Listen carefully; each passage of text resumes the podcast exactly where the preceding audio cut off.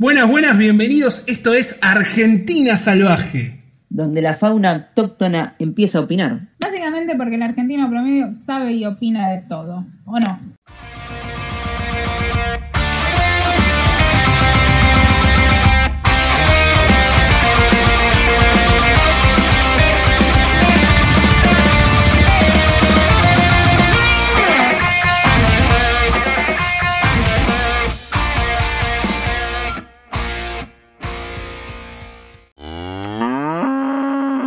Buenas, buenas, bienvenidos una vez más a Argentina Salvaje en esta edición importante del Día de la Madre. Sí, estamos grabando el Día de la Madre. Así que muchas felicidades a todos, a todos aquellos que cumplen con este rol tan hermoso. Quiero darle la bienvenida a eh, nuestros panelistas, aquellos que nos acompañan siempre en cada programa. Con nosotros la licenciada Aguaraguazú y el ingeniero Hornero. Hola, ¿cómo están? hola, hola. Hola, feliz, feliz día a todas las madres, como decían. Y con nosotros el día de hoy vamos a tocar un tema muy particular, que es el tema de la educación, ¿sí? Eh, un tema bastante actual, porque ahora con esto de la pandemia, la cuarentena, la suspensión de las clases presenciales, el tema de las clases eh, online, clases en líneas y demás, ¿sí? Además de poder hablar, además de, cómo está el sistema educativo y de los planes de estudio, nos acompaña el señor Nicolás Gato. ¿sí? Él es ingeniero él está estudiando para ingeniero mecánico, es profesor de dibujo técnico en un colegio técnico de la capital. ¿sí? Eh, pertenece al departamento de género del Club de Fútbol de Almagro y es eh, técnico en automotor. ¿sí? Él es profesor y nos va a estar acompañando. Bienvenido Nicolás, es un gusto que estés con nosotros hoy. ¿Qué tal a todos? ¿Cómo andan? Eh, feliz Día de la Madre a todas las madres y feliz día por ayer si, si son peronistas también. Gracias. que hayan tenido un buen día.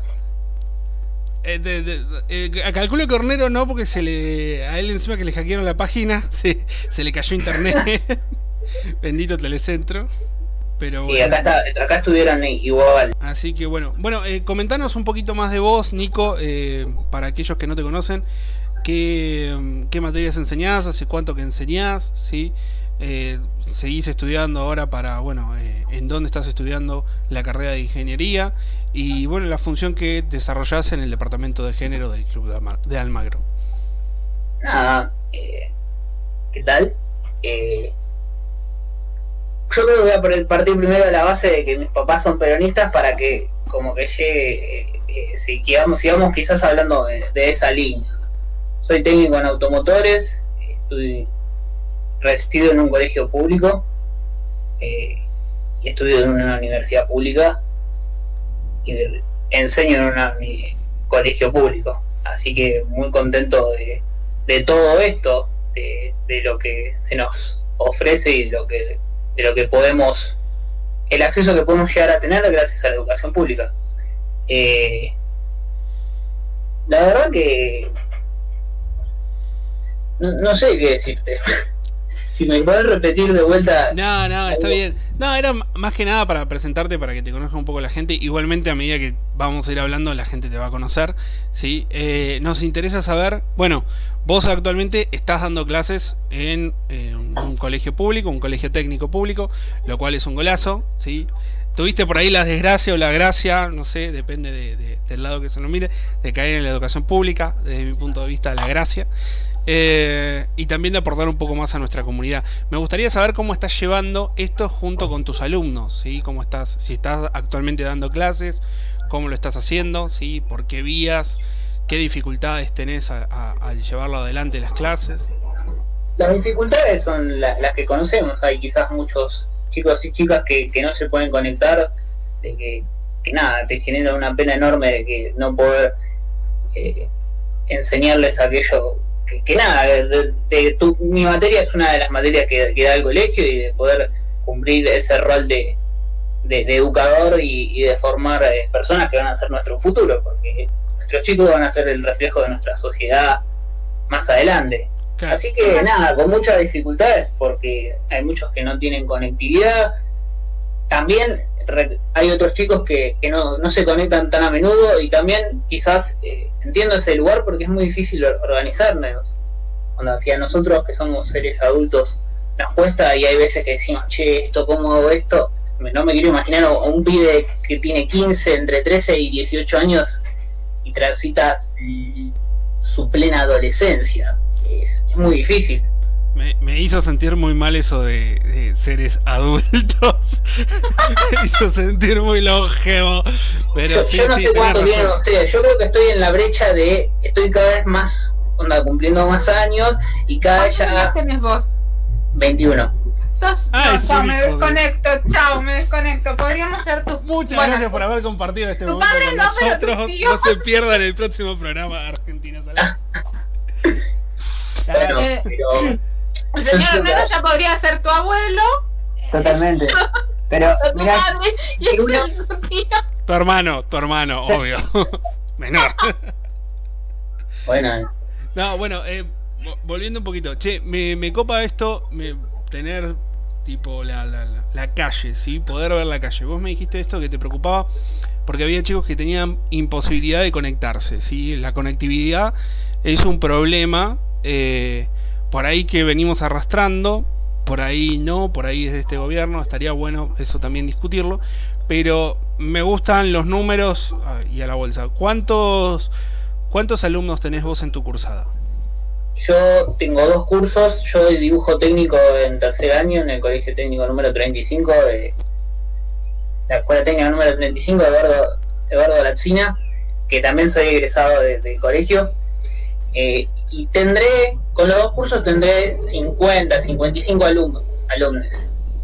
De esos 55 alumnos, eh, chiques que están al día son 14, pero los 14 me entregan todas las actividades, pero vos colocás una actividad y a los tres días quizás ya te lo resolvieron. Y la verdad que, que uno que cayó en la escuela pública, eh, nada, está muy orgulloso porque dan un refuerzo. Para, entonces, Y- y yo- ¿cu- ¿cuánto es Sí. el, total, el total de alumnos entre los dos cursos? ¿Cuánto es? El total de alumnos 55. 55. Ponele que es casi un 25%, redondeando un 28 de ser. Que, que responden. que responden y que están al día. Después, chicos que no están al día que, que no sé nada de ellos, también nuestro colegio es un colegio muy particular, ¿no? Pero habrá ocho que no responden, que no me respondieron ni desde el primer día que no me respondieron.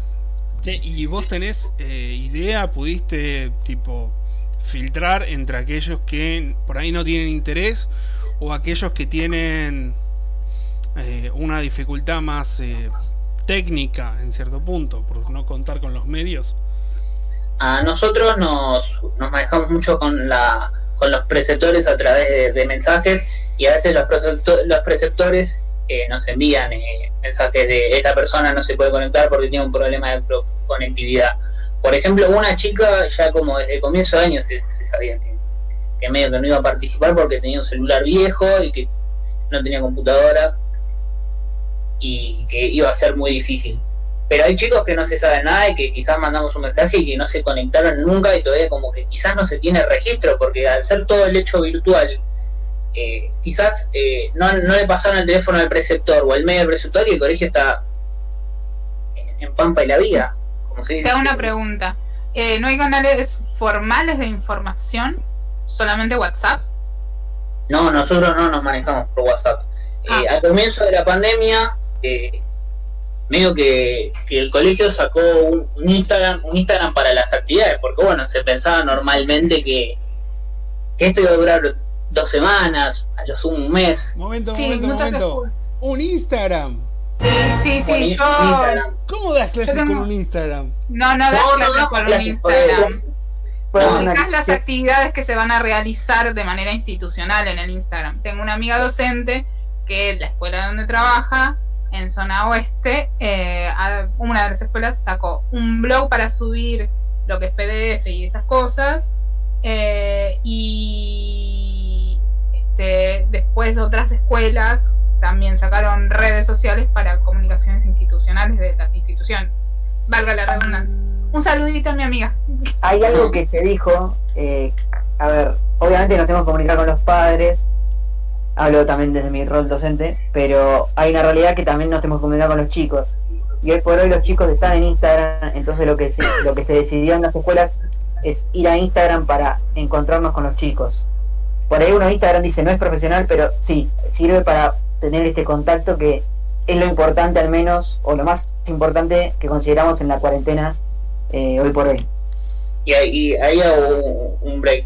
Cuando el Instagram fue porque realmente se pensaba que eran, iban a ser 15 días y que íbamos a subir dos, dos actividades de cada materia. Por ejemplo, nosotros que estamos dando dibujo, eh, tuvimos que hacer la actividad porque también entramos el mismo año y, y planteamos qué actividades tenían que hacer de chiques. Bueno, pasó y no se volvía a las clases, entonces se tuvo que ir a un medio más formal, como es eh, el Classroom. Por ejemplo, a mí en un momento se comunicó un chico vía Instagram, yo la verdad que no, no me gusta. Va, yo realmente quiero mantener esta política de como que mis redes sociales particulares son particulares, onda, no quería que me sigan mis alumnos porque porque no, yo no quiero saber después de ellos, onda, yo me quiero vincular un montón como mi rol docente, pero su vida personal es su vida personal y no me gustaría tener ningún problema. Después eh, que pasó todo esto, que se crearon los, se habilitaron los Classroom, eh, nosotros empezamos a subir las actividades a un Classroom. Que un Classroom, el Classroom de Google es como, como el medio que usamos nosotros para comunicarnos con, ellos. ¿Es un aula virtual, básicamente? Es un aula virtual, claro, sí. Y, como un campus. Y te, hago una consulta, porque eh, nosotros arrancamos esto diciendo, bueno, eh, de los de prácticamente toda tu matrícula, casi un 70% no se conecta. O sea, no, no sabes si estás llegando. Lo más probable es que no estés llegando a un 70%. Desconocemos las causas. Sí sabes que hay eh, unos casos confirmados que es por problemas de conectividad. Pero, ¿y en tu caso? ¿Cómo, eh, porque, a ver, está bien, por ahí sí tenías una computadora, una cámara, o no sé, un celular, o una buena conexión a internet, pero ¿tuviste que acondicionarte? ¿No? ¿Cómo te encontró eso? Eh, yo la verdad que como estuve ingeniería eh, el año pasado, mis, mis, padres hicieron una inversión muy grande y me compraron una computadora. Para mí personalmente, entonces yo no presento, pero bueno, soy un privilegiado realmente. Y nada, te iba a decir con lo del colegio que son muchos menos porque el colegio es particular de los que no tengo idea. Ahí, ponele, de los 55 habrá unos 30 de los que sé, de los que sé, pero a veces son quizás vagos y les cuesta organizarse. Los que realmente no sé nada son de 7. Onda es un número que Sí, un 10%. La mayoría se conecta, pero los que están al día son muy pocos. Cuando están al día hago actividad, subo una actividad y me la hacen el día siguiente. Consulta. Eh, ¿Cómo es dar clases virtuales en una técnica? Porque conjeturo que debe haber cosas que es mucho más difícil que, no sé, en una escuela que es bachillerato o comercial. También nuestra materia es, como muy práctica, pero eh, eh, aprendimos a usar los programas de diseño y en la facultad también nos enseñan. Entonces, yo soy muy nueva escuela, onda, es la primera vez que doy clases, tengo muchas ganas de, enseñar, entonces eh, yo no tengo ningún, no, estoy sujeto a ninguna estructura de, de, basarme, yo tenía que aprender todo, en el colegio dando clases eh, de, forma presencial o, virtual.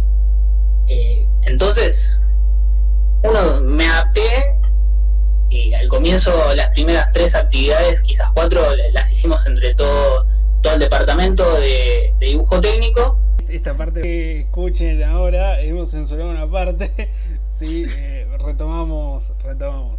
Bueno, eh, nos estabas diciendo que se comunicó, o sea, te contactaste con tus compañeros docentes para poder... Claro, ah, con, mis compañeros para, para que hagamos las actividades entre todos. Entonces, a partir de unas actividades, eh, nos empezamos a distribuir las actividades.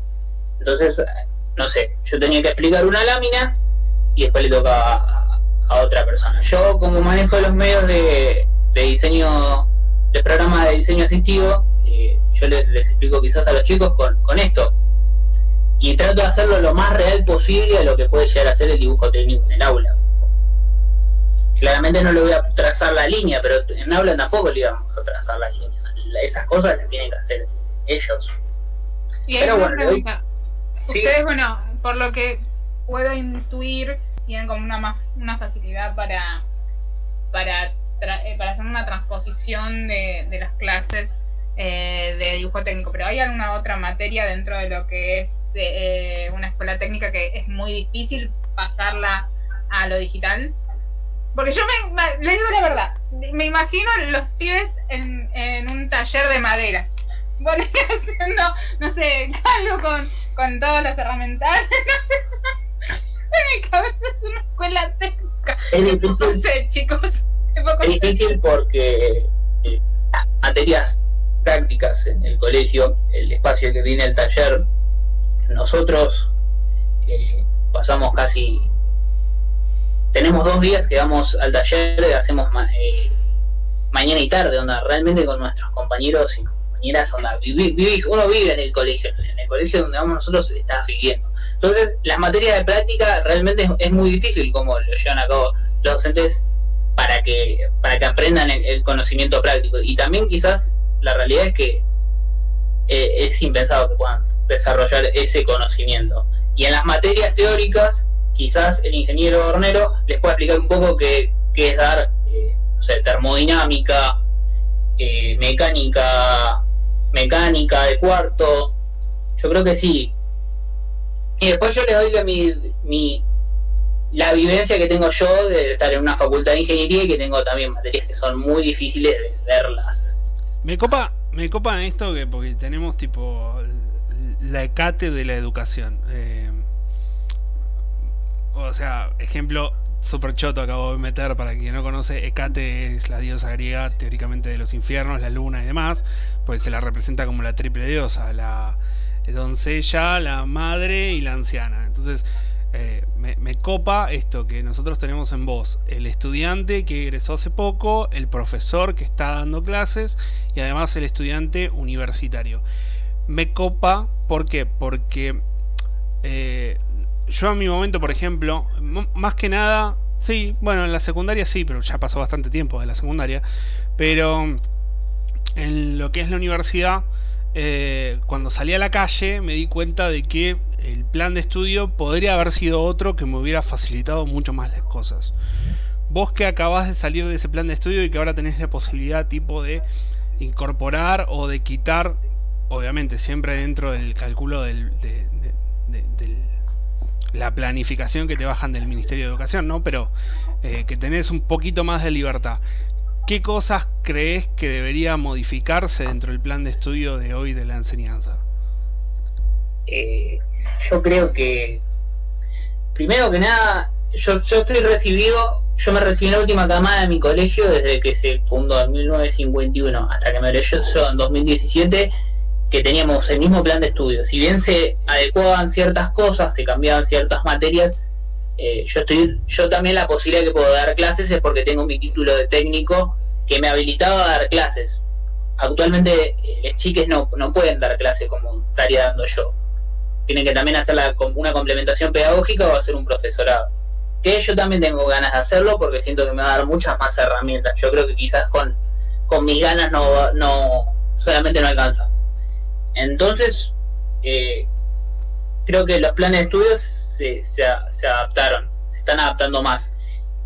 Eh, yo particularmente creo que todo redunda quizás en, qué ganas le pone el, docente de dar una materia y qué, qué tan vivida te la puede hacer. Yo también tengo muchas ganas de, ser ingeniero, de estudiar, de recibirme ingeniero y trabajar de ingeniero para así a, a mis alumnos les puedo dar realmente lo que, lo que está hoy en día, lo que se vive hoy en día. Si bien hay muchos conocimientos que son básicos, no sé, la matemática sigue siendo planteada desde, 1800, desde 1650 cuando hizo el cálculo diferencial Newton, eh, hay muchas cosas que se van adaptando, entonces esos cambios también hay que ir llevándolos de la mano, porque los chicos, los chicos y las chicas no van a salir en el mundo como cuando me recibí yo, menos como que se recibieron quizás ustedes.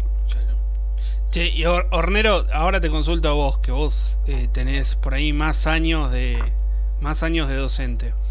Eh, ¿Vos viste que los planes de estudio se fueron adaptando? ¿Para vos falta? ¿Qué cambiarías de los planes de estudio? ¿Cómo ves las políticas del Ministerio de Educación?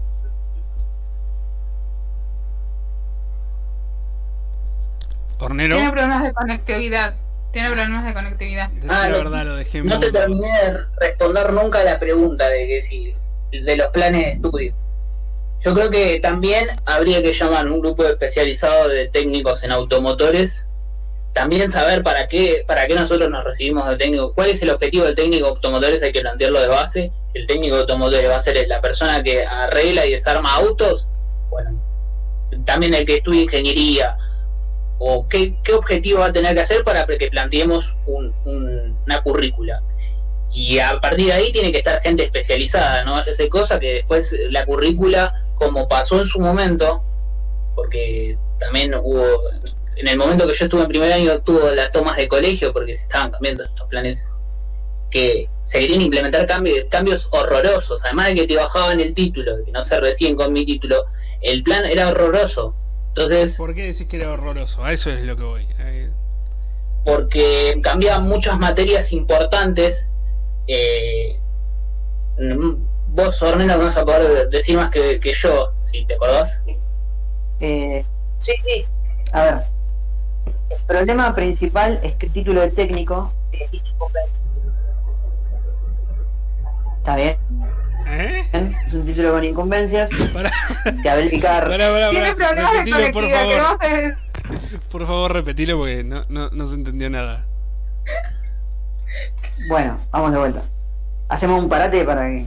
Espera. Yo voy a bajar mi calidad, así no, no. Ah, apago la. ahí está. Bueno, lo que yo le. Uno, dos. El principal problema era que el título, o es mejor dicho, que el título de técnico tiene incumbencias. Una de las más conocidas, unas carreras más conocidas es el maestro mayor de obra, que es una carrera técnica. ¿okay? Entonces el maestro mayor de obra, eh, su título lo habilita a firmar los planos un edificio de hasta tres pisos, si no recuerdo mal. Entonces, obviamente, para que este título sea validero, tenga esa validez, tiene que tener determinadas materias orientadas a esa especialidad. Y entonces en los planes, en los nuevos planes, cuando fue todo este problema, eh, se sacaban muchas materias técnicas para poner materias eh, de otra orientación, que obviamente no están mal, pero no podemos quitarle horas de materias técnicas a las especialidades porque si no no podrían tener las incumbencias.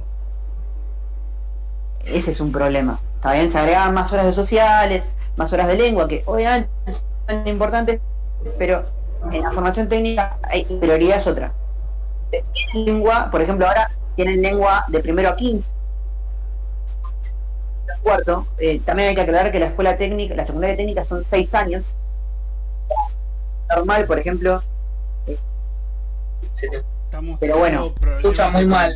Con, con el ingeniero Hornero, pero bueno, me quedo con esto de que... Eh, yo ahí yo, yo también ya me acordé, cuando iba también transitando el colegio, una de las cosas que nos cambió un montón es que nosotros creo que teníamos 5 horas de dibujo técnico, 6 horas a la semana.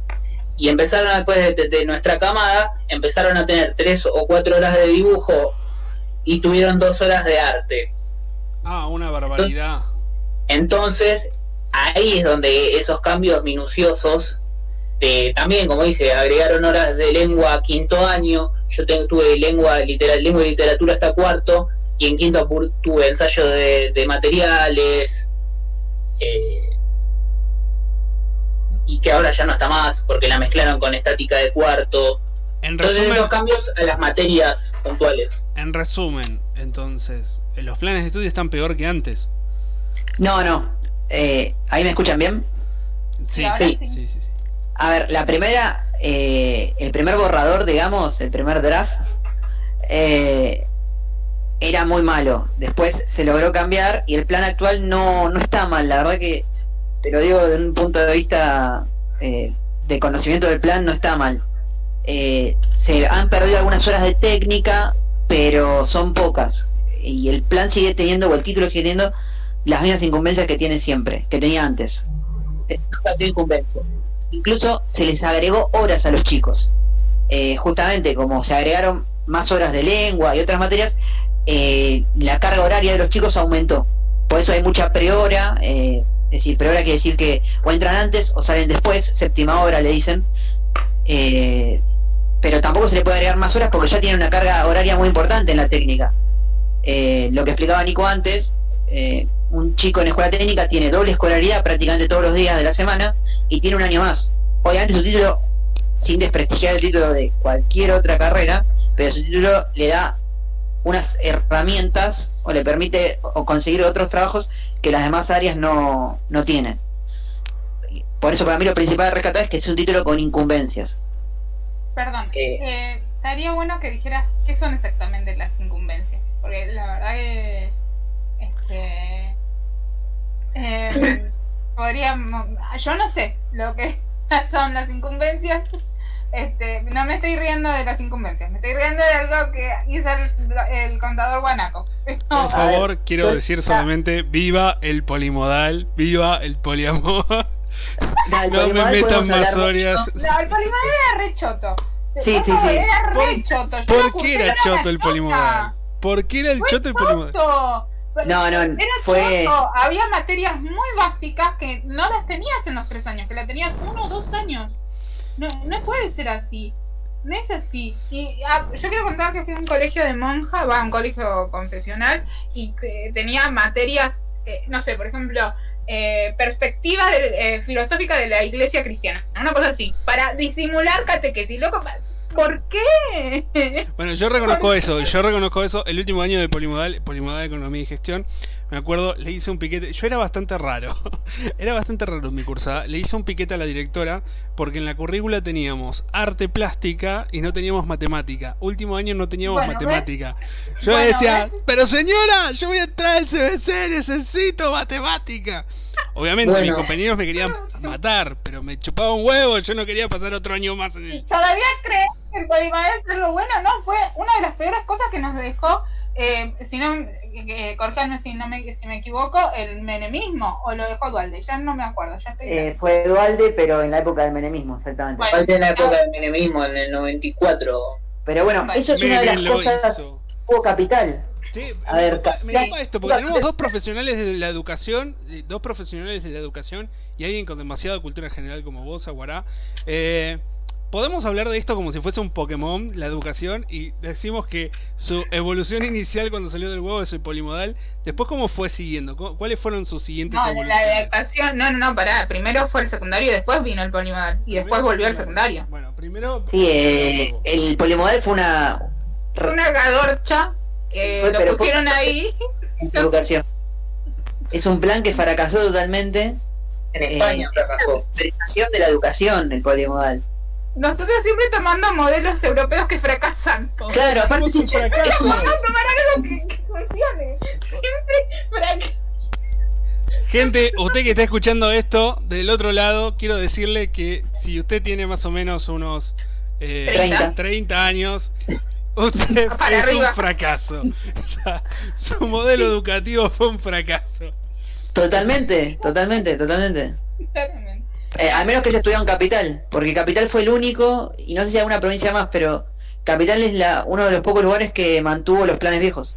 Ahí sí, Además hay capital, otra cómo cosa. no. Esto quiero debatirlo con dos profesores, ¿no? Eh, yo me acuerdo que el EGB. Sí, EGB, Dios mío. este, sí, señor Homero, hemos pasado por el EGB. Sí, sí, sí. Este, era hasta lo que sería, eh, incluía octavo y noveno, ¿se acuerdan? Exacto. Y después empezaba primero, segundo y tercero de polimodal. ¿No es un poco infantil, seguir infantilizando al adolescente mantenerlo en la primaria? Es que sí, eso fue uno de los Ah. problemas del polimodal, exactamente. Porque yo Eh. ya con 16 años era una boluda grande, o sea, no No, podía seguir siendo... Disculpame, pero yo con primaria. 20 años seguí siendo un boludo grande. pero eso lo mirás desde el punto de vista del alumno, lo cual es fundamental, pero desde el punto de vista docente y edilicio, el polimodal trajo un montón de problemas, porque imagínate que de golpe tuviste que trasladar dos años de la secundaria a la primaria y de la secundaria le sacaste dos años, o tuviste que llevar maestros de primaria a la secundaria, fue, fue un caos. Eh, la verdad, los primeros años de polimodal, las primeras camadas de polimodal, fueron muy caóticas. Por ahí al final, en las últimas camadas, ya estaba un poco más aceitada la cosa y anduvo un poco mejor. Pero al principio el polimodal fue desastroso. Pero bueno, no hablemos más de polimodal porque es- eso puede ser un tema de, de varios programas. Bueno, y- Yo agarrándome de lo que vos decías, eh, Guanaco, ¿cómo vas a tener arte en cambio de matemática? no sé, pero Bueno, Tendrías algo de campeones era arte algo así. y matemática. Por, tampoco despreciemos al arte, muchachos. No, pero no, yo no tengo arte ningún, y matemática. yo no tengo ningún Pero problema en que pero él estaba en un bachillerato de economía y lo que él ya sabía estudiar, Sí. quería estudiar era economía. Yo no tengo por ningún problema con arte. Onda, yo creo que necesitamos un mundo mucho más artístico. Pero a alguien que se quiere capacitar en economía no está bueno. Es como que a mí en la universidad ahora me pongan filosofía y estoy estudiando ingeniería. No, no quiero eso. Pero puedes tener una base filosófica. Debe haber ingenieros medio filosóficos. Podemos hablar después eh, de, de las contradicciones que a mí me... Hay muchas contradicciones que me genera el, el ser como soy y estudiar ingeniería. Chicos, yo les quiero decir que los do- dos, dos de los primeros presidentes del país fueron ingenieros. Perdónenme, pero los tenía que... Bueno, pero un ingeniero de, de- de ¿cuál- la ¿cuáles UCA... fueron? ¿Cuáles fueron? Por favor. Perdón, Frondizi era ingeniero. ¿Frondizi era ingeniero? Sí. Me parece que no, ¿eh? Me parece... No, Sí. Ay, paren. Ahora que... ah, ahora que estamos Frondizi y lo podemos echar con Almagro. Eh, hizo inferiores en Almagro. Fue es el único club que tiene un presidente que hizo inferiores. Tienen razón, no era, no era ingeniero, no sé por qué. Era ah, Está prestigiando el título. Así yo no. Así Ustedes lo desprestigiaron cuando le dieron un título a Macri. ya me. Bueno, para el comentario de esto. Yo viví diciendo que nuestro país necesitaba un presidente que, era que sea ingeniero para que conozca el valor de la obra pública y me mandaron a Macri. Son unos hijos de puta. Son unos hijos de puta. No hay que confiar en los ingenieros. Con No, razón. no, no. Yo, yo ahí estoy muy en desacuerdo. Yo creo que no es ingeniero porque no respeta el código de, de- del código eh, que se tiene en el colegio de ingenieros. Ya, no, ya cumplió un montón de puntos que tenía el colegio de ingenieros. No, yo, yo no, no- no comparto, yo digo que no comparto profesión con esa persona. Pero la pregunta de John, ¿tendrá, ¿tendrá matrícula de ingeniero? Eh, puede no Momento, ¿eh? momento, no, no hay momento, problema. no- Tengo un titular de último momento. Tenemos en línea el expresidente Mauricio Macri. Va a decir unas palabras.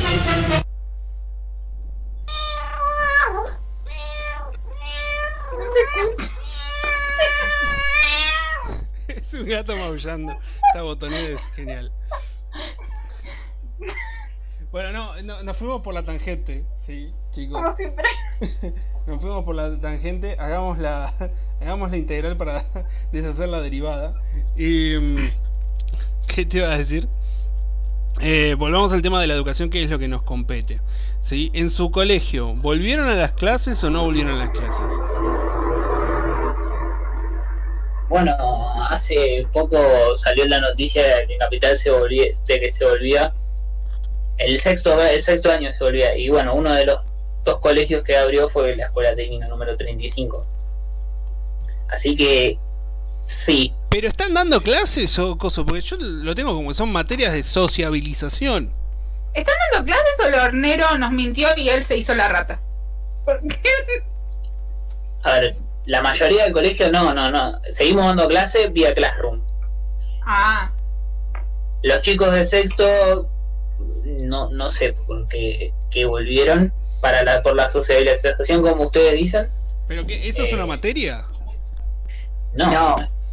A ver, la idea es a los sextos, perdón, eh, darles un cierre, porque obviamente terminan toda su, es el cierre de la educación obligatoria, entonces se piensa, eh, era, mm, sería muy triste eh, que lo, después de 14 años, creo, de educación obligatoria, los chicos lo cierren de forma virtual. Eh, se está tratando de hacer eso. Después podemos discutir si es la forma o no, pero eh, la idea es- es buena. Después, bueno, las formas son muy debatibles. Pero prefiero abstenerme de eso. pregunta, pregunta. Y esto lo pregunto. eh, ¿No estás la botonera? No, no sé qué fue eso. No, es el colectivo que pasa acá en la mi casa. Nos está. La CIDE, la CIDE que nos está grabando los Coffee Co. El, el, el espía de la CIDE que nos está hackeando ahora las computadoras se olvidó el micrófono abierto. Chichito, por favor, cerra el micrófono. No, quería hacer una pregunta. Y esto es de verdad, lo, lo digo. ¿Ustedes creen que están, los, los chiques están en condiciones de pasar al próximo año? No en su, no en su eh, escuela puntualmente, sino en general. ¿Ustedes creen realmente que están como para pasar al próximo año? ¿O creen que eh, el próximo año, ya sea de manera virtual o presencial, va a ser muy difícil el avance en cuanto a lo académico, educacional, cognitivo, como le quieran decir. Bueno, yo, Ornero, Sí, si querés. ha- habla, habla vos y después yo comparto. ¿Cómo no? Eh, a ver, es todo un trabajo muy difícil. Primero principal, eh, promueven de año, pero no quiere decir que aprueben el año. Eso sería lo primero que hay que aclarar. ¿Está bien? Sí. No, pará, Te juro, ¿cuál es la chicos. diferencia? ¿Cuál es la diferencia? Mm, Ah, es lo que te. Espera, déjame terminar. Eh, todos los chicos pasan de año. Por ejemplo, vamos a hablar de un alumno de segundo. Pasa, es una promoción obligatoria, eh, extraordinaria, perdón, pasa a tercero. Pero no quiere decir que aprobó segundo. Se va a unir el ciclo lectivo 2020-2021. Se va a hacer un solo ciclo. Entonces, en el 2021 el alumno cursaría su tercer año y complementaría lo que no pudo aprender o ver de su segundo año. ¿Está bien? Siempre y cuando no es que no haya visto eh, de forma correcta los temas. Hay materias que sí, hay materias que no. Eh, eso se va a juzgar, cada docente lo va a juzgar y se va a respetar igual que el, ciclo normalmente. Cuando lleguemos a febrero, el docente dirá si el alumno, eh, según su evaluación, acreditó la materia o no. Si no la acreditó, pasa al tercero con las materias que sean. Obviamente antes para pasar de año se puede tener solo dos materias con tres repetidas, pero ahora puede ser que pase al tercero con ocho. Y durante ese año, en el 2021, tendrá que cursar su tercero y acreditar los saberes de las ocho materias que debe de segundo. También eh, lo que se hacer también es una readecuación de currícula. Es decir, por ejemplo, matemáticas sería el ejemplo más sencillo. Matemáticas. Entonces, el año que viene, eh, cuando arranquemos en matemáticas de tercero, siguiendo con el ejemplo un alumno de segundo, no es que se va a dar por entendido que sabe todo lo de segundo. Se va a hacer un repaso, se tomará un mes, dos meses, para repasar contenidos de segundo.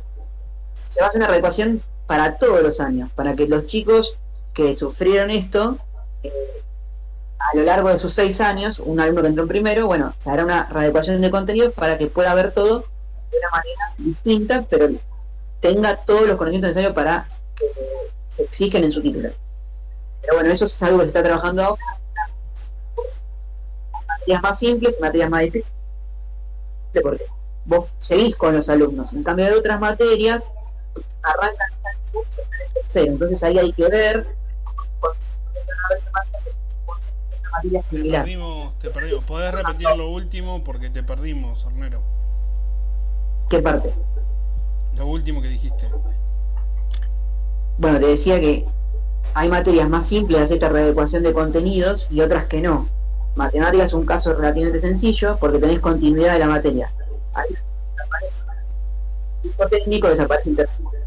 Entonces hay que ver. No, es te lo pueden- mismo. No, No, si te es escuchamos que muy mal. ¿Lo estás haciendo a propósito para que no escuchemos qué pasa con esas materias? o, Igual, yo, yo también quiero co- contar que, Sí, favor. todo- que en toda el- con todas, casi todas las materias que tienen una continuidad, como matemática en este caso, literatura, siempre hay un repaso. Siempre hay unos meses desde que se, desde que se repasa algún contenido. No vas a, no sé, a, a fuego cuando terminaste de ver, no sé, funciones en tercer año, que ves todo el tipo de funciones, exponencial, lineal, eh, función módulo. En cuarto no, no arrancás viendo, no sé, eh, límite o derivada. Empezás haciendo un repaso de funciones también. Claro. Eh, y bueno, ¿por qué no? Yo había escuchado eh, hace unos días que estaba la idea, la idea de extender las clases o de comenzar antes, extender hasta después de diciembre. a ver si en el verano sí se podía ir eh, presencialmente o algo así, una escuela de verano. ¿Esto es cierto? ¿Saben algo? ¿Escucharon algo? ¿Es una mentira más? ¿Es una idea que ni en pedo la van a hacer? Eh, Yo lo, lo único que pienso también es que la verdad no, no sé nada de esa noticia, todavía no nos bajaron ningún tipo de información y realmente quizás si pasa esto y nos enteramos mañana me voy a querer medio matar porque no voy a poder hacer nada al respecto para que no pase. Pero también no te vas a es... poder ir a Mar del Plata. Igual está un poco difícil irse a la costa este año, pero No, pero, además para la indignación para, porque... para uno. No, pero además la indignación, ¿no? Porque, a ver, ustedes estuvieron trabajando durante todo el año, pese a las restricciones, Claro. inclusive más. eh, nada, Hornero nos comentaba eh, en las reuniones de preproducción, por ejemplo, que eh, el trabajo que le tomaba desde grabar un video, editar el material, preparar el material, acondicionar las evaluaciones para que entren dentro del classroom y, y- y que puedan estar eh, bien y cosas, cosa que antes por ahí con un simple Word lo imprimía, fotocopia y una, una hoja cada uno. Yo le digo mi experiencia, yo realmente me levanto todos los días a, a las 9 y me levanto a hacer cosas de- del colegio, eh, ya sean a corregir, corregir. Trato de corregirle al día de estar todos los días le- corrigiéndole a los chicos y chicas para que no tengan ningún tipo de, de duda, pero también porque uno tiene que estar cerca, tenemos que tratar de que estar con cerca y lo más atentos posibles a, su avance. Yo intento eso. Y además de eso, yo como curso de facultad, onda, tengo nueve materias que las estoy queriendo seguir al día, entonces estoy conflict, estoy, hasta el mango. Y ahí también quizás con la universidad lo que me molesta es que hay, hay cosas que la universidad no está teniendo en cuenta que nosotros no generamos la pandemia, no es nuestra culpa que, que haya pandemia. Y te siguen quizás exigiendo, como por ejemplo, pero muy fuerte, y, y tienen que quizás prorrogar un poco más la- los calendarios, porque también no es lo mismo el acompañamiento pedagógico que le hacemos en un secundario que en una universidad. El docente en la universidad te manda la actividad y la próxima semana seguimos viendo. Entonces, es, Qué lástima que no es muy esté. difícil. Qué lástima que no esté Hornero, porque él es docente universitario. Que no- qué lástima que no esté conectado. Estoy acá. Ah, está. está, me, me marcaba como que estaba bloqueado el audio. Dije, uy, este pr- puto telecentro. no está bloqueado. Ahora sí está bloqueado el audio. Ahora la cámara. Porque yo soy muy profesional, entonces no escucho- yo soy muy profesional y cuando no hablo silencio mi micrófono. Bueno, eh, vos un poquito de esto de lo que nos decía Nico, de tipo que no, no, no hay tutía para lo que es eh, la, la docencia universitaria. Eh, es, eh, co- ¿Cómo lo ves de tu lado? Eh, bueno, pero la docencia universitaria siempre, también cuando era presencial, eh, es- No te es- mucho esto. tiene una, no es tan cercana al alumno como lo es, esta es mi opinión personal, eh, como lo es en la secundaria. Obvio también depende mucho del docente. Yo he tenido, cuando fui alumno, he tenido docentes universitarios que tenían, se relacionaban de una manera distinta, pero tenés otros que van a dar su clase, son brillantes dando su clase, pero no, no tienen ninguna conexión con el alumno. También por ahí vos tenés en un curso secundario de universidad, porque tenés 50 alumnos, eh, se complica mucho por ahí armar un, una- un contacto como por ahí en una secundaria, aunque también tenemos cursos muy numerosos en secundaria. Pero bueno, la secundaria, la facultad tiene eso. Ahora yo reconozco eh, que por ahí tendrían que haber tenido en cuenta algunas consideraciones eh, por la pandemia. Eh, no- Universidades que no quisieron o no quieren tomar finales, cosas que para mí no, no van. Pero bueno, eh, sí, Yo no pido, yo no pido que, que no me den el contenido que realmente me tienen que dar porque yo estoy en una universidad para ser un profesional y un excelente profesional, pero llego a noviembre y tengo que dar nueve exámenes parciales. Eh, yo no digo que no me los tomen, pero patíenmelo un poco más en diciembre, un, po- un poquito más pido, porque es muy difícil, porque te van a exigir, igual que en la presencialidad, pero no es lo mismo, porque uno en la presencialidad puede juntarse con compañeros. Yo realmente los últimos anteriores dos años iba a la una de la tarde a la facultad y me juntaba con grupos de chicos de, de estudio. Y realmente si hay algún universitario o alguien que transita a la universidad, recomiendo fuertemente que se arme un grupo de estudio. Es muy difícil hacer carrera solo, universitario solo. Es muy difícil. Entonces no estás con tus compañeros, haces todo solo, trabajas solo, es, es, ex- es exhaustivo, te, te da ganas de decir no quiero hacerlo. Pero bueno, después uno también Bueno, quiere y quiere recibirse. te recomiendo nuestro podcast sobre la ansiedad, ¿sí? con nuestro psicólogo eh, asesor, donde to- tocamos ese tema de cómo eh, la cuarentena nos tuvo a todos solos y cómo eso nos estresa y nos repercute en la ansiedad. Eh, pero sí, sí, obvio. Ah, eh, igual sobre mecánicas de estudio, cada, cada uno es particular, qué sé yo, pero yo entiendo lo que vos decís, no es que yo elegí cursar virtual. Yo estoy obligado a cursar virtual y además llevar una vida virtual prácticamente. Y no es lo Yo me mismo. junto con mis compañeros en el Sky, hacemos Sky, hacer ejercicio juntos, pero es muy difícil, como ibas a decir, y te interrumpí, te pido mil No, disculpas. no, no, nada que ver, no pasa nada. Em, pero nada. Che, hago pregunta acá de papá luchón, machirulesco, heterosis. Eh, ¿Mi nene entonces repite o no repite? No va a repetir, pero va a tener que hacer todas las actividades que se le que se subieron este año, este año o el año que viene para no deudar la materia. Exactamente. Qué difícil, qué difícil lo que están diciendo. La verdad que si yo fuera madre y tuviera un hijo adolescente estaría diciendo, ¿y, y eso qué quiere decir? No, me parece... Pero- A ver, no es tan complicado, digamos. La cosa es, este año pasa, eh, al año siguiente. Pero es- no,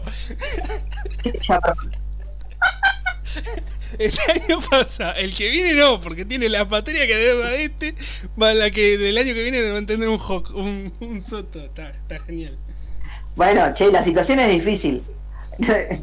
Ah, Estamos haciendo... A ver, esto era, si no hubiera sido más fácil, decíamos, bueno, repiten todos, o se pierde el año, y listo. Se está haciendo esto justamente para que no se pierda el año ni repitan todos. Pero usted Bueno, tiene la obligación, acá, eh, eh, padre Luchón Machirulo Cis, eh, pero usted tiene la obligación, a usted el Estado les dio computadora, le- les paga el internet para que para que puedan darme clases a mi hijo. Exacto, yo le, mis impuestos pagan el internet que el hornero utiliza para las movilizaciones virtuales del 17 de agosto. Ah. Y sin embargo, no me manda las tareas del nene. A ustedes les dieron computadoras y no puede ser que ni lo llamen por teléfono a Pepito. Mi nene está a las 4 de la mañana haciendo la tarea. Yo lo escucho, se ríe con, con amigos, eh, co- cosas raras, pero a las 4 de la mañana él sigue haciendo la tarea. ¿Y usted qué hace?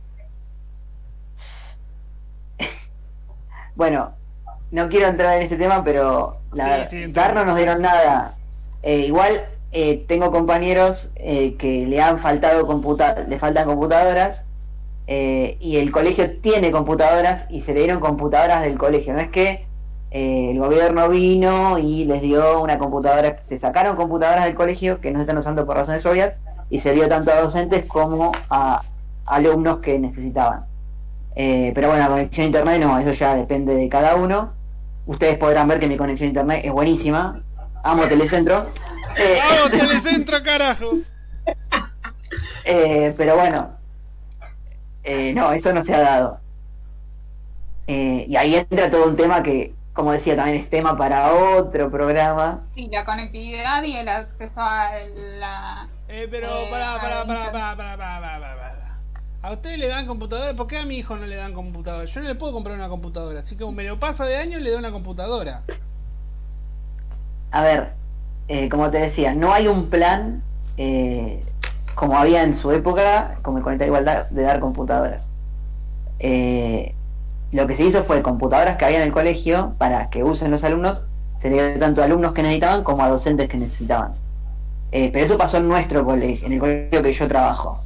En otros colegios no sé cómo fue la situación. También no todos los colegios tienen los mismos recursos a pesar de que somos todo del Estado. No, no, Eh, no, hay, colegios que Pero a mí, yo vi ahí en la tele, eh, leí en Clarín que había 6.000 computadoras. ¿Qué pasaron? Las vendieron, corrupción. ¿Qué hizo con esas 6.000 computadoras? ¿Qué hicieron? Digan la verdad. ¿Las vendieron? Digan la verdad.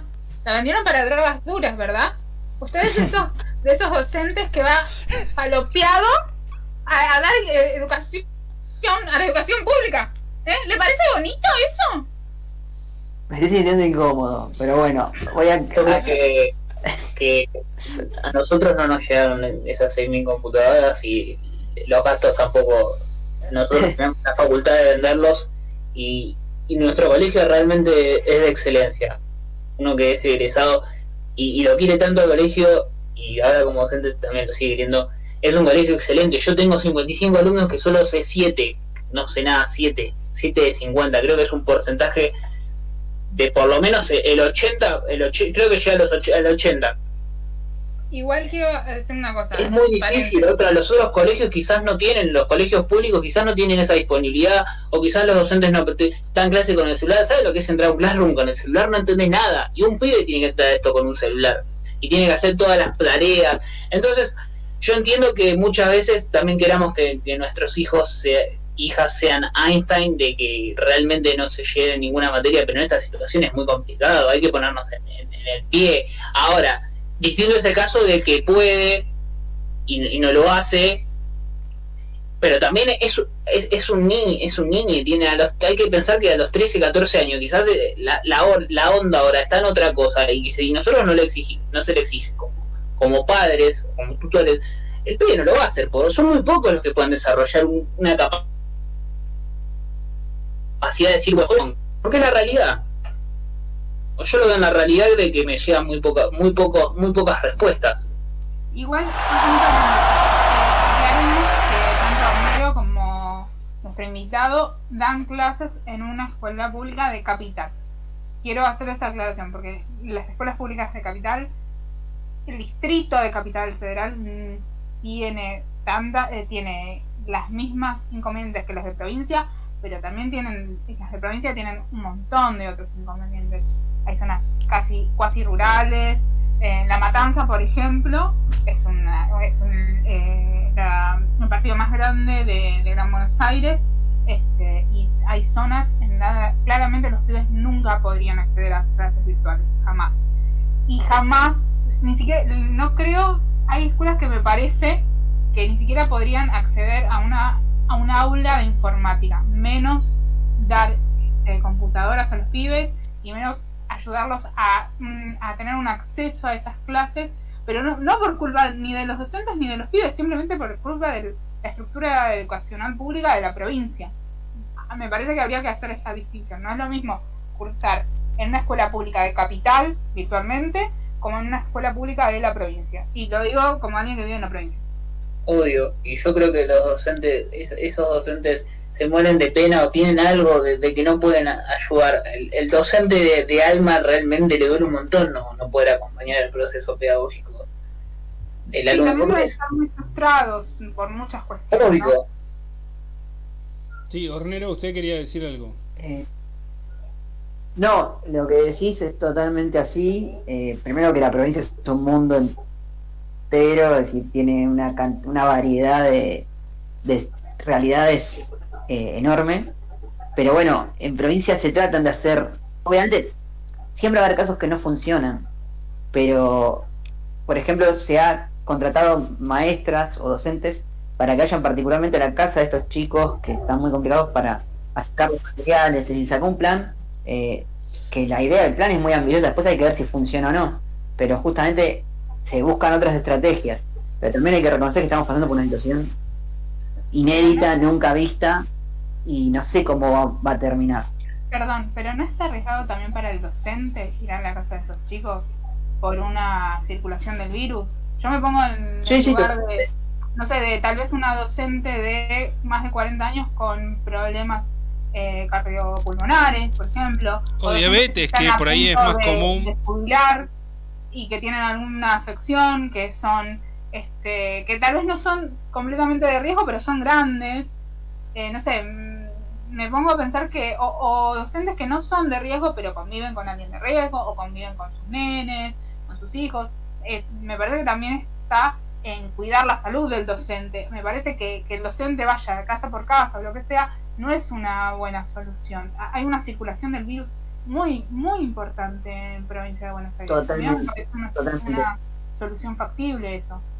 Es, como, es como por ejemplo, hace unos días se, a ver, se justificaba que las, eh, que las personas que trabajen en, en lo que es el servicio de casas particulares, las mucamas o mucamos, o servicio doméstico, como quieran decir, a mí no me gusta el servicio doméstico, pero bueno, eh, solamente podían ir, claro, por eso, me gusta más casas particulares, solamente podían ir a, un solo, a una sola casa, trabajar en una sola casa, porque si iban a más de una, eh, iba a haber una circulación del virus, es decir, no se pensaba en la salud de ellas, se pensaba en la salud de los este, empleadores, como se le quiera decir, este, quienes las contratan, y no se pensaba en, que ellas podían traer el virus de la casa del empleador. Yo entiendo la situación de esas personas, pero me parece que acá no, ya, creo que ya no se está pensando tanto en la salud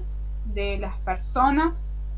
Creo que hemos llegado a, no pensar tanto ya en la salud de los de algunos individuos, sino más bien en quedar bien con algunos reclamos de cierto sector. Yo creo que la están pifiando en estas cosas. No me parece que el docente tenga que ir casa por casa y no me parece que la señora que va a limpiar tenga que volver y, eh, a contagiarse de personas que no se sabe si están haciendo la cuarentena o no. Este, y claramente tienen muchos más recursos para ir al médico que, que la persona que va a limpiar a la casa de ellos. Ese es un lindo punto de debate, porque inclusive el tema de, para quien no conozca, casas particulares es un tema particular, o sea, dentro de lo que no es... No tuvieron ninguna ayuda más que el IFE. Yo tengo familiares que son personas que trabajan en casas particulares y estas personas desde marzo no tienen ingresos más que el IFE o eh, otra cosa. Pero no se pensó en, la mucama, en el portero, en el, eh, en el jardinero, en todo lo que es el sistema de casas particulares no hubo acompañamiento de ese sector, que es un sector enorme, que es un sector que mueve gran parte de lo que es el trabajo en negro, usted Guanaco lo debe saber, y no hubo acompañamiento, no lo hubo. Sí, para quien no sepa, la ley de personal de casas particulares es dentro de las leyes que regulan el laburo, eh, una de las leyes que es mucho más flexible justamente porque lo que trata es de incorporar a este sector que está en una economía informal en su gran mayoría, para no decir en su totalidad, ¿sí? que estaba, traerlo a una economía formal, lo cual le da al empleador la posibilidad no de contratarlo completamente, sino parcialmente, pagando las contribuciones y los aportes parcialmente. ¿A qué quiero decir con esto? Y que era lo que estaba mencionando Guaraguazú que por más de que a la empleada doméstica la dejen ir a un hogar, si ese hogar no cumple con la cantidad de cuotas ¿sí? con la cantidad de horas que teóricamente debería estar, hablando de que está, todas las horas estén en blanco, no, no cumple con la cantidad de horas, el aporte a la obra social va a ser la mitad o menos de la mitad y corresponde a esta persona hacer el ingreso de la diferencia para poder contar con obra social. ¿Sí? Por ejemplo. Hermoso que en este programa se estén haciendo este tipo de reclamos. Obvio, obvio que tendría que ser visibilizado y es una pena que no pase y con, quizás en con, el tema de la educación lo que la mejor medida es eh, contagiar conectividad como hay un, el eslogan de la garganta poderosa y, de distribuir computadoras. Realmente la pandemia es, un hecho y, y, también sirve la conectividad vino para quedarse onda. Quizás hay que acostumbrarse a que algunas clases sean virtuales. Entonces todas todas las personas tienen que poder acceder a ello creo que hasta la ONU, onda, el Internet es un derecho humano por la ONU. Y si no se cumple... Lo que quisiera aclarar de, la Garganta Poderosa es que la Garganta Poderosa está haciendo una colecta para hacer puntos de Wi-Fi gratuitos. Eh, ellos tienen pensado armar una, una eh, eh, distribuir modems, si no me equivoco, armar incluso una torre. Esto, esto lo tengo que chequear, Después, Guanaco le paso información para que comparta en nuestro Instagram, así la gente si quiere puede donar al proyecto de la Garganta Poderosa. Este, pero, digamos, la Garganta Poderosa es un movimiento social, es una agrupación, y ahí está de nuevo el conflicto de el Estado no sigue presente en algunas cuestiones. Yo no lo digo de este gobierno solamente, es algo estructural. La, la falta de conectividad y de inversión en conectividad y en telecomunicaciones es algo que no se hizo nunca, que hay un decreto muy viejo y que tiene eh, implicancias políticas e incluso estuvo vinculado con los casos de eh, corrupción del gobierno de, la Rúa. Este, después lo voy a pasar, es el decreto, si no me equivoco, el 371. Este, la verdad que lo tengo que chequear el número del decreto, pero bueno, la inversión en infraestructura para una mejor y mayor conectividad en todo el país no se hizo. Y mm, antes de cerrar paréntesis, les cuento, ya que estábamos hablando de cuestiones de género, que una de las personas que estuvo vinculada durante el menemismo con la cuestión de la privatización del espectro radioeléctrico, que también tiene que ver con el tema de la conectividad, fue el femicida y posterior eh, muerto eh, el señor Neus, que fue uno, uno de los empresarios que impulsó eh, la privatización del espectro radioeléctrico. Ahora sí, cierro paréntesis y bueno. Perfecto, igual, buenísima información. Eh, algo importante de la conectividad que a veces uno no, o mucha gente no lo sabe, bueno, lo que dijiste recién del femicidio también, eso fue terrible, pero el ARSAT, por ejemplo, eh, la función que tiene el ARSAT 1 es generar conectividad. Y justamente como en el último gobierno se descontinuó el plan del ARSAT, eh, estuvimos a punto de perder la órbita del ARSAT 2, creo que es. Eh, lo cual 66. Exacto, lo cual permitiría que haya más mayor conectividad. No lo soluciona, obviamente, pero es eh, está en camino a solucionar el tema de la conectividad en todo el país. Eh, por eso que son proyectos eh, que hay que tener en cuenta y hay que, hay que apostar a la, industria nacional. como ingeniero, las, universidades estuvieron muy presentes. Hay ciertas instituciones como CONAE, INVAP, Balseiro, UTN, UNSAM, de que están muy metidos en esas cosas y no se logra una visibilización. Y eso creo que yo trato de militar ese gran crecimiento de la industria nacional que, que nos tendría que enorgullecer, la verdad, porque hay muy pocos países en el mundo que, pueden hacer un satélite. Sí, me quedo con me quedo igual con las palabras de, de, Aguará, de que justamente la en esta pandemia pudimos ver lo importante que es la conectividad. Perdón, una, perdón, una, nada más una aclaración. El decreto era el 379 del 2001 eh, bienes de capital informática y telecomunicaciones. Si quieren saber más sobre la conectividad de nuestro país. Pero qué calidad, ¿eh? Qué calidad. Buenísimo. ¿Qué te iba a decir? Chequeando la información. No, me quedo con tus, con, tus palabras, eh, Aguará, porque eh, lo que por lo menos yo en esta pandemia, en esta cuarentena, eh, pude notar, o creo que todos, sí, espero que todos, es justamente cómo la conectividad y el acceso a la información ¿sí? agranda o disminuye la grieta. Y no estoy hablando de la grieta entre distintas clases políticas. Estoy hablando de la grieta, la diferencia que hay entre los estratos económicos, o sea, los, niveles económicos eh, un poco más altos de aquellos que es más humilde. Sin ir más lejos, yo eh, pongo por ejemplo mi caso, eh, y calculo que ustedes están en la misma. mi caso, si el día de hoy pierdo mi computadora, no solamente me quedo fuera del sistema, sino que es muy complicado y muy costoso eh, volver a, conseguir los instrumentos, o sea, la herramienta para volver a conectarse. Entonces, esto es un punto en el cual hay que prestar mucha más atención, ¿sí? por parte tanto de este gobierno como de los que vienen, eh, independientemente del color, como para poder eh, favorecer no solamente a una clase social o a un cierto sector demográfico, sino a, en lo posible, a todo nuestro país. Em, pero bueno, bueno, no sé si me pareció súper interesante la charla de hoy. La verdad que eh, te agradezco por tu tiempo, Nico. No sé si ustedes quieren hacerle alguna otra consulta antes de la gran pregunta gran. Sí, yo tengo una consulta. Sí. ¿Qué es lo que menos extrañan de dar clases presenciales? Yo conjeturo que a los padres insoportables, pero no sé, ustedes me pueden contestar. Yo es mi primera vez, tuve muy poco a los chicos. Lo que realmente extraño es poder enseñarles el día. Lo que no me gusta es viajar. Donde estar 45 minutos en un 53 que me llega a Capital, no lo extraño para nada. ¿ah? Señor Hornero. ¿Cómo? Sí, yo le quiero hacer una pregunta y antes también quería decir algo más de lo que estábamos hablando recién, que es ultra interesante. Eh, a ver, vos dijiste algo recién que es clave. Te caes del sistema. Hoy por hoy te caes del sistema. Eh, si no tenés internet o perdés el dispositivo que te permite interactuar, ¿no? Eh, y bueno, yo hace bastante, hace un par de meses, armó todo un debate que yo creo que hay que darlo, que es si el internet es un servicio esencial o no. Para mí sí. Y justamente eso es lo que se está tratando pero bueno, es algo que nos tenemos que replantear que por ahí se empezó a visualizar mucho ahora, pero hoy por hoy el que no tiene internet, no solo por la pandemia, sino también para muchas cosas queda fuera de, mucho.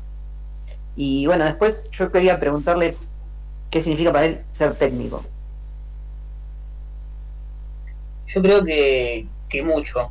Uno pasa mucho, muchas horas de su vida en el colegio y, ser técnico. Uno igual también, yo, yo crecí pensando que siendo técnico iba a conseguir laburo.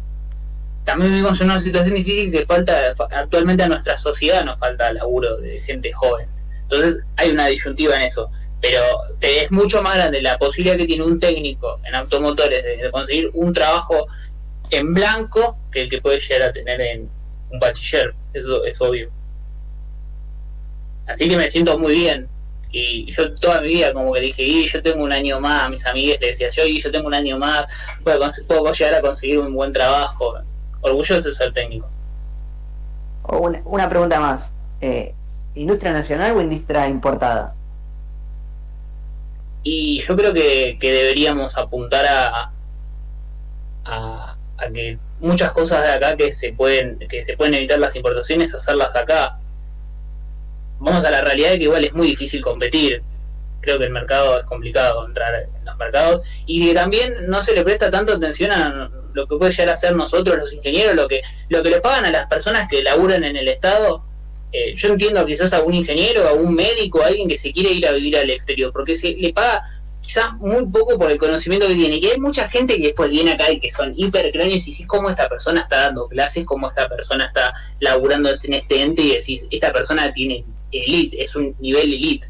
Hay gente acá en Argentina que es elite y yo creo que hay que apoyarlos porque estas personas después nos pueden dar clase a mí, que yo amo, quiero que, quiero que todo esto crezca, quiero que los pibes salgan adelante, que, que todos los que somos gente, gente humilde, gente trabajadora, se pueda acceder más a, a todo lo que a todo lo que se pueda llegar a, a conseguir y que seamos más los que podamos eh, vivir mejor esa tendría que ser la idea.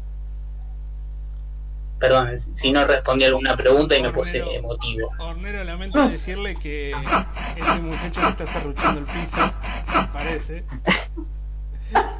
me va a relatar, y bueno, es tres joven. No, nunca. Bueno, y ahora la gran pregunta gran. Eh, bueno, como sabés, nosotros somos Argentina Salvaje, la idea es darle voz a, toda la fauna, ¿sí? a las minorías y hablar de eh, la realidad en la cual vivimos los argentinos. Tenemos nuestros propios avatares, en mi caso es el contador guanaco, tenemos a la licenciada Aguaraguazú y al ingeniero Hornero. Si yo tuviera que preguntarte si qué animal de la fauna autóctona argentina, ¿sí? o latinoamericana, o qué animal, en fin, ¿sí? serías, eh, ¿qué me responderías? Tengo, tengo dos, porque al, ver al ser seguidor de su programa, ya sabía de pregunta. Estuve investigando. Eh, el cóndor andino es uno, es un animal que vuela hasta 6.500 metros de altura y yo creo que me gusta volar, eh, siendo que hay una frase de la renga, ponerle alas a mi destino, romper los dientes de este engranaje y creo que me simboliza mucho. Y ah. después un águila, el águila con darco, que está en la fauna del Chaco. ¿El águila? Con darco, o creo que se, se llama Condarco, pero quise buscar un águila autóctona. ¿Qué te iba a decir? Eh, me gusta más el cóndor, pero más que nada porque, qué sé yo, el águila lo asocio a Yanquilandia. Eh, es un águila, es el águila más grande del mundo. Eh, Perdón, estoy viendo fotos del águila Condarco y es un animal precioso, no, no, le tiene nada que envidiar a los a los yanquis. Es más lindo que los yanquis, claramente. El águila con Darko. No sé si es el mismo águila. No, el águila calvo es. Es yankee. Sam. Y el cóndor andino es el cóndor más grande del mundo. Sí. Llega a medir casi 3 metros de, de largo de ala y ala. Es el más grande del mundo. Listo, en este podcast de- 500 metros. En este podcast de educación hemos definido entonces que los argentinos la tienen más grande que el mundo. Genial. Tremendo la No, no hay que ser tan falocentrista. Tenemos que, que tratar de crear un, un mundo mucho más inclusivo, de generar menos odio y de que realmente hay que gastar nuestro tiempo en mirarse para adentro y tratar de ser mejores. Me encanta esa reflexión. Bueno, entonces Águila con. Darko ha sido